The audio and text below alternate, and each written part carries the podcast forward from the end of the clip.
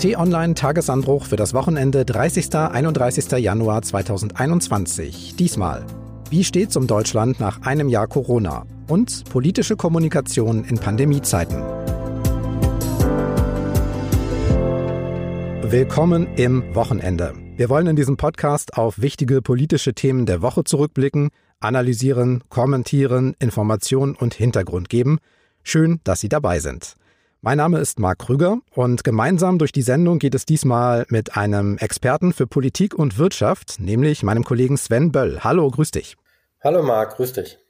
Sven, diese Woche gab es einen Jahrestag und ich möchte dich und unsere Hörer mal mit zurücknehmen in die Nachrichtenlage am 28. Januar 2020 vor einem Jahr. Das neue Coronavirus, das sich in China rasant ausbreitet, ist nun auch in Deutschland angekommen. Ein Mann aus dem Landkreis Starnberg in Bayern hat sich mit dem Corona-Erreger infiziert. Der Mann ist 33 Jahre alt und er wird gerade im Klinikum in München-Schwabing behandelt und ist auf der Isolierstation, aber er befindet sich in einem relativ guten Zustand. Im Hauptverbreitungsland China sind bereits 106 Menschen gestorben. Seitens der Bundesregierung hieß es, man sei gut vorbereitet.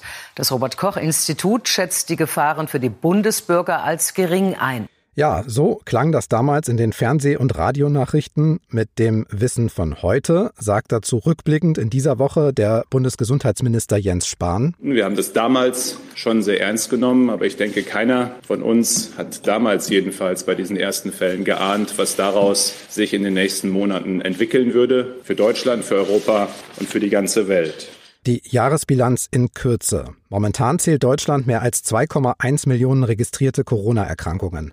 Mehr als 55.000 Tote werden der Pandemie zugerechnet. Viele Menschen und auch gerade Familien sind am Limit. Gesellschaft, Wirtschaft, Psyche, alles wird beeinflusst und bestimmt vom Virus und den Anti-Corona-Maßnahmen. Trotzdem heißt es bisher, im Vergleich ist Deutschland noch ganz gut durch die Krise gekommen. Die Frage ist, stimmt das noch? Hören wir zunächst mal die regierungskritischen Stimmen der eigenen Berufsgruppe, nämlich die Oppositionsparteien im Bundestag aus dieser Woche. Die Realität ist katastrophal. Endlich Verantwortung zu übernehmen, um das Maßnahmenchaos und die chaotische Vielstimmigkeit, die die letzten Monate bestimmt hat, endlich zu beenden. Und das Impfdesaster, meine Damen und Herren, ist für jeden erkennbar, trotz allen Tarnens und Täuschens. Diese Bundesregierung, meine Damen und Herren, hat auf der ganzen Ebene, in allen vielen Kritikpunkten, die ich hier noch anführen könnte, versagt. Ja, ein kleines Schlaglicht der Kritik von Linken, Grünen, FDP und AfD aus der aktuellen Stunde zur Covid-19-Pandemie. Sven, auch Journalisten gucken kritisch auf das Geschehen, wenn wir uns die Lage in Deutschland anschauen, ein Jahr nach dem ersten Corona-Fall. Ist diese Kritik an der Arbeit der Bundesregierung gerechtfertigt oder vielleicht sogar zu schwach? Was sagst du?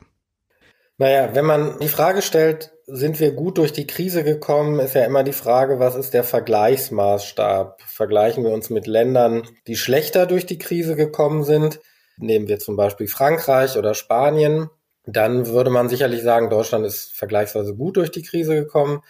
Messen wir uns aber an denen, die besser durch die Krise gekommen sind, wenn wir gucken nach Australien, nach Neuseeland, nach Südkorea, nach Taiwan, dann ist halt die Frage, hätten wir Dinge besser machen können? Hätten wir von denen lernen können, ohne dass wir uns dann wieder auf Ausflüchte konzentrieren und sagen, ja, ja, Australien, Insellage, alles viel, viel einfacher.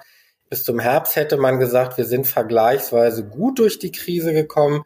Der Eindruck ist so ein bisschen, die Politik versucht, das schön zu reden. Aber wenn man ganz normal so sich umhört bei Leuten, da kriegt man doch sehr viel gespiegelt. So richtig gut läuft es nicht und das wäre auch mein Eindruck. Und ich muss auch sagen, dass ich da ja wirklich enttäuscht bin oder man kann auch sagen, ich habe mich getäuscht. Ich hätte gedacht, dass wir den Impfstart deutlich besser hinbekommen. Also höre ich daraus, die Kritik auch der Opposition, die wir gehört haben, die hältst du für berechtigt. Ja, also man muss ja immer unterscheiden, nicht? Also inhaltliche Kritik und dann, wie ist sie vorgetragen? Die Opposition muss immer zuspitzen, das ist ihre Aufgabe, Finger in die Wunde zu legen. Ich wäre da jetzt nicht ganz so hart und würde von einem kompletten Desaster sprechen. Ich bin jemand, ich finde immer, Kritik muss maßvoll sein und an der richtigen Stelle ansetzen. Und man sollte nicht so tun, als säßen jetzt im Kabinett und im Kanzleramt nur Leute, die sich den ganzen Tag überlegen, wie können wir es denn möglichst schlecht machen. Die Leute sind sicherlich schon bemüht, es möglichst gut zu machen, aber manchmal ist das vielleicht einfach zu wenig. Aber die machen es ja nicht absichtlich oder wissentlich schlecht. Was noch fehlt in der Jahresbilanz ist die Wirtschaftslage. Als Folgen der Lockdowns und Anti-Corona-Maßnahmen sind ja die Arbeitslosenzahlen gestiegen. Viele Millionen waren oder sind in Kurzarbeit, können nur eingeschränkt oder aber auch überhaupt nicht arbeiten. Die Steuereinnahmen gehen runter, die Staatsverschuldung ist explodiert. Da interessiert es uns natürlich, was der Wirtschaftsminister dazu sagt. Peter Altmaier diese Woche im Bundestag. Die Rezession im letzten Jahr war stark die zweitstärkste in der Nachkriegsgeschichte. Aber sie war weniger stark als von fast allen befürchtet. Der Aufschwung hat im Oktober früher eingesetzt als erhofft.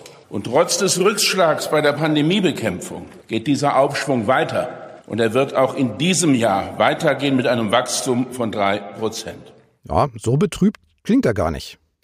Auch da gilt wieder ne, der Vergleichsmaßstab. Also wenn man überlegt, wir haben, wenn man von Kriegszeiten absieht, die schwerste Wirtschaftskrise seit sehr, sehr langer Zeit.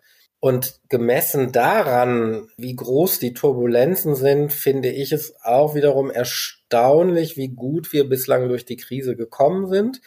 Ein ganz wesentlicher Hebel ist natürlich die Kurzarbeit. Das ist ein sehr, sehr kluges Instrument, damit Menschen sich nicht arbeitslos melden müssen, was ja auch viele Länder kopiert haben nach der letzten Krise vor rund zehn Jahren. Die Frage ist natürlich jetzt, wie lang dauert der Lockdown noch an? Wie lang geht die unsichere Lage weiter? Wir kriegen das geht immer so ein bisschen unter, aber doch sehr viele Einzelhandelsketten, die Insolvenz anmelden, die Filialschließungen ankündigen. Also die Exportindustrie kann gut sein, dass die sich schnell wieder berappelt oder gut aus der Krise rauskommt, aber sicherlich viele Branchen, viele Gastronomen, viele Einzelhändler. Da ist sicherlich das letzte Wort noch nicht gesprochen, zumal ja im Moment die Pflicht, die Insolvenz auch zu melden oder anzuzeigen, ist ja ausgesetzt. Insofern kann es sein, dass die große Pleitewelle noch kommt. Das heißt, machst du dir für die Zukunft Sorgen um die deutsche Wirtschaft oder keimt da die Hoffnung, dass die alte Kraft zurückkommt, sobald eben wieder Öffnen, Kaufen, Leben, Reisen angesagt ist? Also grundsätzlich bin ich ein optimistischer Mensch. Deswegen bin ich auch grundsätzlich optimistisch für Deutschland und für Europa. Ich glaube, was das große Problem ist, ist das Thema Digitalisierung. Ich glaube, die Defizite in der Digitalisierung sind bei uns nochmal sehr, sehr deutlich geworden. Und das betrifft, glaube ich, nicht nur den Staat, sondern das betrifft auch Unternehmen. Da kommen einfach die Innovationen nicht unbedingt aus Deutschland, aus Europa. Und die Frage wird sein, weil das einfach die Technologie ist, die die nächsten Jahre und mutmaßlich Jahrzehnte bestimmen wird, ist die Frage, sind wir da wirklich gut aufgestellt bei so Exportgütern wie Maschinen und wir exportieren Traktoren oder kleine Kehrmaschinen, die flexibel einsetzbar sind. Da sind wir sicherlich gut und diese Produkte wird es auch weiter brauchen. Aber für die große Umbrüche, Digitalisierung, E-Mobilität etc., da müssen wir gucken, ob wir da wirklich gut aufgestellt sind. Da kann man zumindest Fragezeichen machen. Dann holen wir uns noch ein kurzes Stimmungsbild nach einem Jahr Pandemie. Frische Zahlen vom ZDF Politbarometer. Mehr als die Hälfte der Deutschen sagen momentan, die geltenden Corona-Maßnahmen sind gerade richtig. Ein Viertel, 28 Prozent, wollen sogar härtere Maßnahmen. Nur 14 Prozent, also eine Minderheit, halten das alles für übertrieben. Könnte jetzt ein Indiz dafür sein, dass die Mehrheit immer noch die Nerven behält, erstens, und zweitens die Maßnahmen dann doch auch von der Politik ganz gut erklärt sind, oder? Ja, bei Umfragen bin ich immer ein bisschen vorsichtig, wenn ich das so sagen darf, weil zum einen gibt es natürlich immer das Problem, dass die soziale Erwünschtheit eine Rolle spielt. Also viele Menschen antworten das, von dem sie annehmen, dass es in Anführungsstrichen die richtige Antwort ist. Das ist sicherlich der eine Punkt. Und der zweite, der, glaube ich, dieses Ergebnis relativiert, auch wenn es gut ist, weil es zeigt, dass der Rückhalt eigentlich für die Maßnahmen relativ groß ist, Zweite Relativierung wäre meinerseits, dass natürlich immer, wenn sich die Fakten ändern, oft auch die Umfragen ändern. Also wenn die Maßnahmen jetzt gelockert würden, würde sich mutmaßlich auch das Stimmungsbild ändern und viele Leute würden sagen, das sind jetzt wieder genau die richtigen Maßnahmen. Weil wir haben schon in der gesamten Zeit der Pandemie eigentlich eine relativ hohe, konstante Unterstützung für die gerade bestehenden Maßnahmen. Also die Menschen unterstützen das, was gemacht wird. Das spricht aber auch dafür, dass wir in Deutschland einfach immer noch eine ziemlich vernunftbegabte Debatte haben und eben nicht so gespalten sind, wie das manchmal auch die Bilder suggerieren, wenn wir Demos gegen die Corona-Maßnahmen sehen. Wenn wir auf die bisherige Pandemietaktik der Regierung in Bund und Ländern gucken, dann sehen wir einen Mix aus Schließen, Verschärfen, Lockern. Und dann seit Herbst eben die Parade von Lockdowns, in der wir immer noch stecken, und zwar bis mindestens 14. Februar. Die Parole war ja immer das Fahren auf Sicht. Was meinst du zu dieser Taktik? Geht das nach einem Jahr immer noch? Das Problem ist ja immer, also Angela Merkel ist relativ gut damit gefahren, dass sie sich geschworen hat, ich verspreche nie etwas, was ich nicht halten kann. So. Ich fürchte, dass wir, bis ein nennenswerter Teil der Bevölkerung geimpft ist, und bis wir wieder besseres Wetter haben, noch mit dem Nebel leben müssen und deswegen weiter auf Sicht fahren müssen. Ich würde sagen, im April und Mai ändert sich das und es wird jetzt sicherlich auch Mitte Februar eine Öffnungsperspektive geben. Die wird aber immer in dem Sinne sein, wenn die Inzidenz sinkt, können wir öffnen. Wenn sie wieder steigt, werden wir aber wieder schließen. Also das ist jetzt nicht eine Perspektive, die nur Positives beinhaltet, sondern auch möglicherweise wieder Verschärfung. Stichwort Impfen. Das gab ja auch in dieser Woche eine große Diskussion. Offiziell ist das Impfen in Deutschland ja schon in den letzten Dezembertagen gestartet. Los ging es dann in Alten- und Pflegeheimen. Überall sind aber auch schon Impfzentren entstanden in Deutschland. Bei mir um die Ecke ist eins. Wenn ich da aber vorbeigehe, dann sieht alles fertig und bereit aus. Es ist aber kaum was los. Was nämlich fehlt, ist der Impfstoff. Und bei der Frage, warum ist das so, da erleben wir nach meinem Eindruck einen ja, Schuldzuweisungskreislauf. Ne? Die Regierung kritisiert die Hersteller, die sagen, Regierung hat nicht rechtzeitig bestellt. Wir wissen immer, Sven, die Dinge sind komplizierter, aber hast du in dieser Gemengelage einen Hauptschuldigen? Sagen wir mal so. Die Verantwortung trägt sicherlich auf den ersten Blick die EU-Kommission. Ich finde, es war richtig, das auf europäischer Ebene zu organisieren. Die Frage ist also nicht, ob man das gemacht hat, sondern wie man es gemacht hat. Die EU-Kommission hätte da sicherlich früher und mehr kaufen müssen. Jetzt muss man aber leider wieder relativieren, weil die EU-Kommission ist ja jetzt nicht die ganz unabhängige Superbehörde, die selber Geld drucken kann und machen kann, was sie möchte, sondern sie muss sich immer mit den Mitgliedstaaten rückkoppeln. Deswegen ist die Lage kompliziert. Rückblickend wäre es klüger gewesen, man hätte der EU-Kommission deutlich mehr Geld zur Verfügung gestellt für die Bestellung von Impfstoffen. Und die EU-Kommission hätte einfach so viel gekauft, wie sie hätte kaufen können und wollen. Aber das ist unterm Strich nicht gut gelaufen. Dafür ist die EU-Kommission verantwortlich, aber relativierend muss ich leider sagen, selbst wenn sie es hätte besser machen wollen, ist nicht sicher, ob sie es besser hätte machen können, weil sie immer auf die nationalen Staaten und deren Wünsche angewiesen ist. Die Situation in Deutschland ist ja so, bisher sind zwei Impfstoffe zugelassen, einer hergestellt von BioNTech, einem deutschen Unternehmen, und einer von Moderna. Nun soll ein dritter hinzukommen vom Hersteller AstraZeneca, mit dem auch in Großbritannien zum Beispiel schon geimpft wird. Und dazu gab es in dieser Woche eine gute und zwei schlechte Nachrichten. Erstmal die gute. In Deutschland hat die Ständige Impfkommission signalisiert, dass sie auch diesen dritten Impfstoff zulassen will, aber schlecht eins, nur für Menschen zwischen 18 und 64 Jahren. Und die zweite schlechte Nachricht, AstraZeneca liefert der EU erstmal deutlich weniger Impfstoff als bestellt und damit kommt auch weniger nach Deutschland. Nanu. Also auch hier gilt bei AstraZeneca, das ist nicht glücklich gelaufen und das läuft nicht gut. Und ich glaube, das Problem ist, dass viele Menschen vielleicht gar nicht den AstraZeneca-Impfstoff wollen. Sagen wir mal, der hat eine Wirksamkeit von 65 oder 70 Prozent und von BioNTech von 95 Prozent, dass die Leute dann sagen, den will ich eigentlich gar nicht. Ich gehe lieber auf Nummer sicher. Ich warte lieber drei Monate länger und hole mir dann im Juni den BioNTech-Impfstoff, bevor ich mir im März AstraZeneca spritzen lasse, weil man ja die unterschiedlichen Impfstoffe nicht kombinieren kann. Streitpunkt ist ja aber auch so eine Gerechtigkeitssache quasi. Also, dass AstraZeneca angeblich in andere Länder so viel Impfstoff liefert wie zugesagt, in die EU aber nicht. Und mir ist gerade auch noch eine weitere schlechte Nachricht aus dieser Woche eingefallen, nämlich der US-Pharmakonzern Merck. Der hat nämlich seine Forschung an einem eigenen Impfstoff aufgegeben, hat das in dieser Woche mitgeteilt. Wir lernen also, so einfach ist das natürlich nicht, einen Impfstoff herzustellen. Das gibt den erfolgreichen Impfstoffproduzenten wie eben AstraZeneca, aber eben noch mehr Macht, auch in Verhandlungen mit der EU. Naja, die EU ist natürlich auf die Hersteller angewiesen. Also wenn AstraZeneca nicht liefert, dann liefern die nicht und dann kann die EU ja keinen anderen Impfstoff herbeizaubern. So richtig aufgeklärt ist das meines Erachtens noch nicht, weil AstraZeneca ja sagt, Großbritannien hat vor euch bestellt, liebe EU, deswegen liefern wir an euch später und weniger. Die EU behauptet, es gibt feste Zusagen. Ja, es ist eine schwierige Mengelage, ist im Moment ein bisschen schwierig zu beurteilen, wer da jetzt eigentlich recht hat. Da steht Aussage gegen Aussage.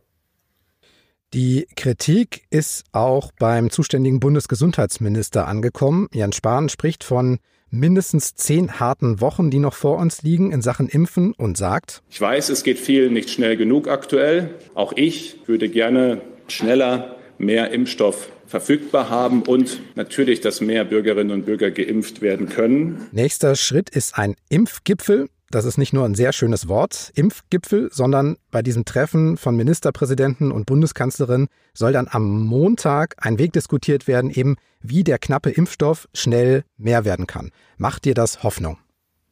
Es gibt ja den schönen Spruch, wenn du nicht mehr weiter weißt, gründe einen Arbeitskreis. Und in der Politik ist es so, wenn man nicht so richtig eine Lösung hat, aber man will Tatkraft demonstrieren, dann beruft man Gipfel ein.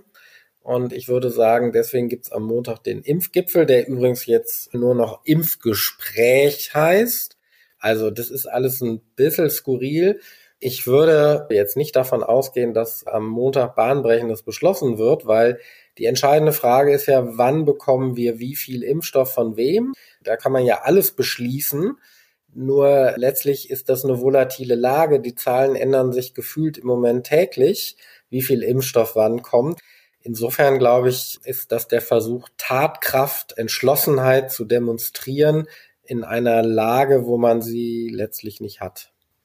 Okay, also dann machen wir einen Deckel drauf. Nach einem Jahr gilt immer noch Fahren auf Sicht als Taktik. Hat uns das alles in allem wirklich gut durch diese Krise gebracht bisher? Was denkst du? Ja, ich, ich finde schon, weil was wäre die Alternative gewesen? Man muss in so einer Lage immer kurzfristig entscheiden, auf die Lage reagieren. Wir hätten vor paar Monaten, natürlich haben Experten damit gerechnet, aber dass es jetzt so stark kommt mit den Mutationen, dass die plötzlich auftreten in Südafrika, in Südamerika, in Großbritannien, das hätten wir vielleicht vor paar Monaten noch nicht so erwartet. Wir dachten, im Winter gibt es andere Probleme. Was sicherlich ein Versäumnis ist, und das ist vielleicht durch das auf Sicht fahren ein bisschen in den Hintergrund geraten, ich glaube, dass wir den vergangenen Sommer einfach ein bisschen verschlafen haben. Wir haben alle gehofft, irgendwie ist Corona vielleicht doch vorbei und der Winter wird nicht ganz so schlimm. Im Sommer hätte man die gute Zeit nutzen müssen, um sich besser auf den Winter vorzubereiten. Und das hat man vielleicht nicht gemacht, weil man gesagt hat, komm, wir fahren eh auf Sicht und da ist das Langfristige dann ein bisschen aus dem Blick geraten, was man hätte machen können.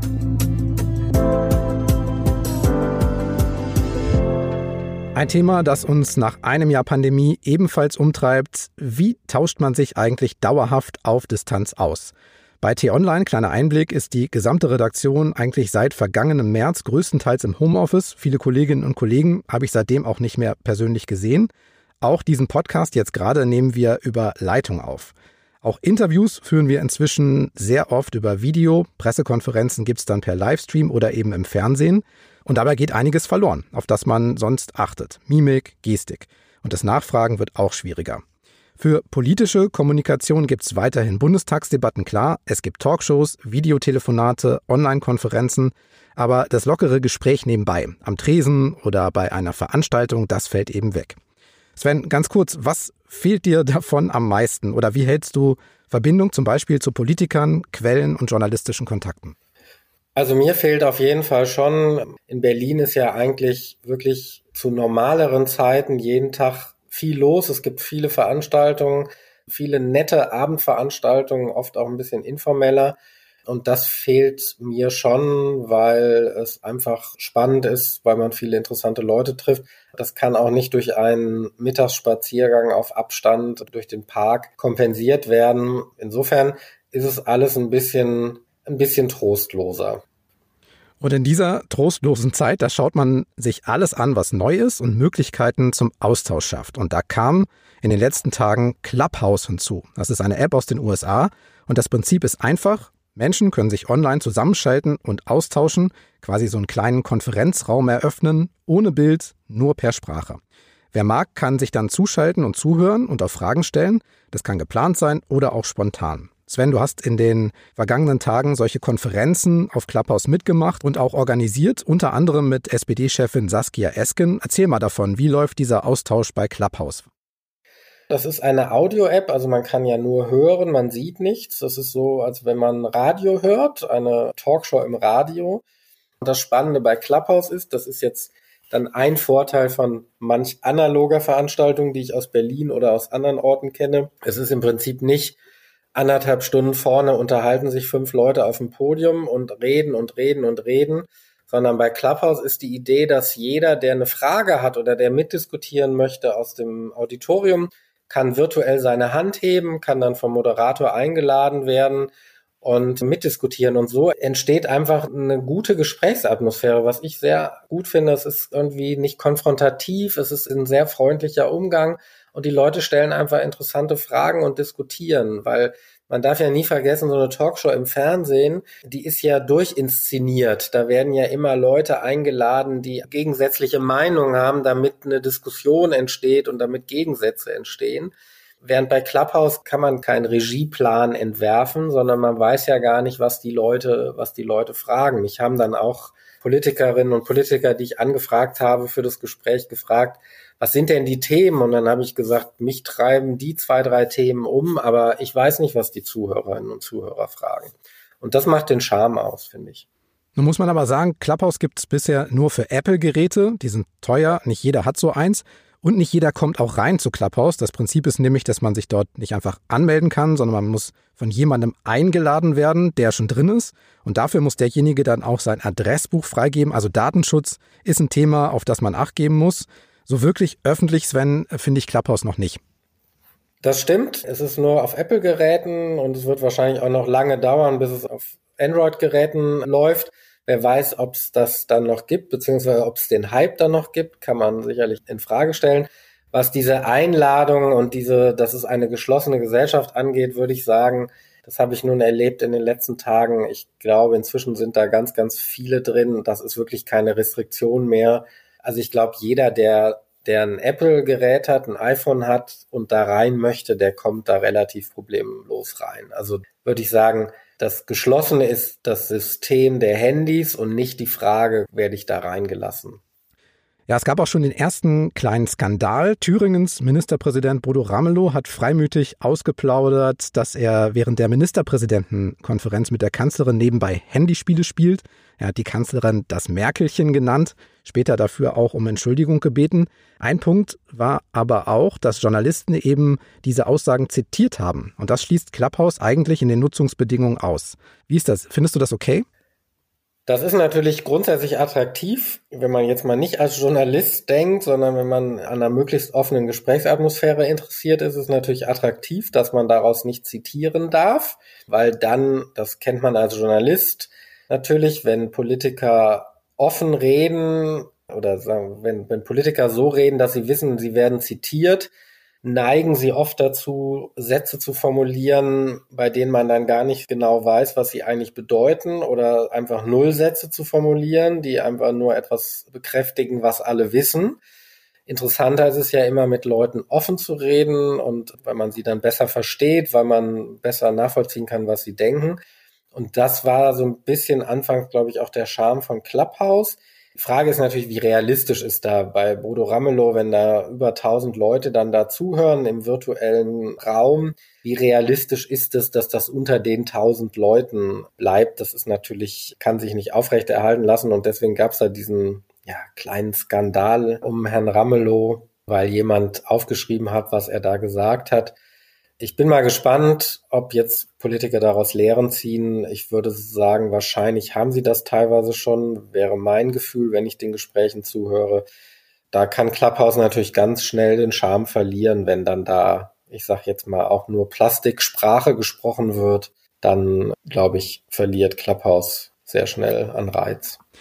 Was würdest du sagen, erleben wir hier eine kleine neue Form von politischer Kommunikation? Also kann sowas später auch mal Konferenzen ersetzen oder ergänzen? Oder ist das eben so ein Pandemiephänomen, weil uns dieser Austausch gerade allen so fehlt und es keine andere Möglichkeit gibt? Also wie nachhaltig sind Kommunikationsformen wie Clubhouse für dich? Also ich glaube, der Hype im Moment, der ist sicherlich Lockdown bedingt. Die Frage ist, wie viele Menschen samstags abends um 23 Uhr Herrn Ramelow bei Clubhouse zuhören würden, wie er mit anderen da diskutiert wenn sie junge Menschen wären und dürften Party machen oder ins Kino gehen oder in, die, in der Kneipe sitzen oder sonst was oder was auch immer man sonst sich samstags abends vorstellen kann. Deswegen könnte ich mir vorstellen, je mehr Freiheiten wir zurückbekommen, desto schwieriger hat es Clubhouse, da noch die virtuellen Säle zu füllen. Ich glaube aber, was bleibt einmal mehr, ist einfach dieses ja, Audio-Drop-In, also dass es sozusagen so ein Radio gibt, wo ich einfach da plötzlich dazuschalten kann. Das kann ich ja im Radio jetzt auch schon, aber dann einfach sagen kann, ich möchte was sagen, ich möchte mich melden, ich möchte eine Frage stellen. Also ob die App bleibt, weiß ich nicht, aber die Art der Kommunikation, die wird sicherlich auf irgendeine Art bleiben, in welcher Form auch immer.